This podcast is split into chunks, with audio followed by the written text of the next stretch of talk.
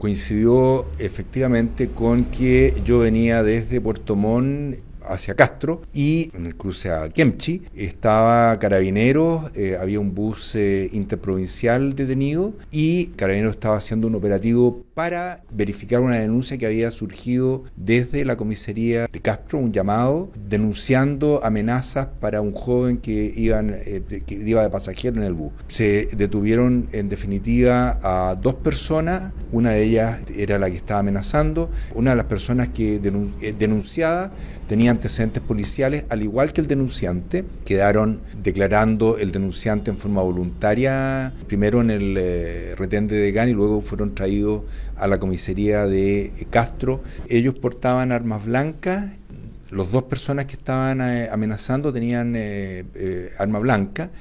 Esto nace de un llamado de ciudadano al plan cuadrante. Eh, llamó la atención es que tenían una cantidad de dinero importante en efectivo y eso también se informó a Fiscalía. Eh, el antecedente preliminar es que eh, había droga por parte de, de los involucrados, ¿ya? pero es algo que hay que confirmar.